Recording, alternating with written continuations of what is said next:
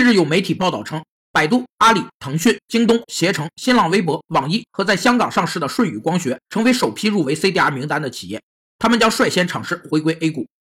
CDR 全称是中国存托凭证，指上市公司将部分已发行上市的股票托管在当地保管银行，由中国境内的存托银行发行，在境内 A 股市场上市，以人民币交易结算，供国内投资者买卖的投资凭证，从而实现股票的异地买卖。CDR 诞生于1997年亚洲金融危机后，是在简称 ADR 的美国存托凭证启发下推出的金融创新品种。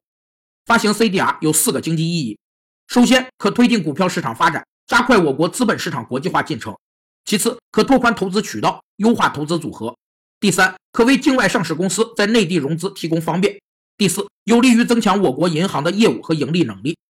有业内人士认为，CDR 方式体现出监管部门肯定相关公司的成长，以及其对互联网创新的示范和引领作用。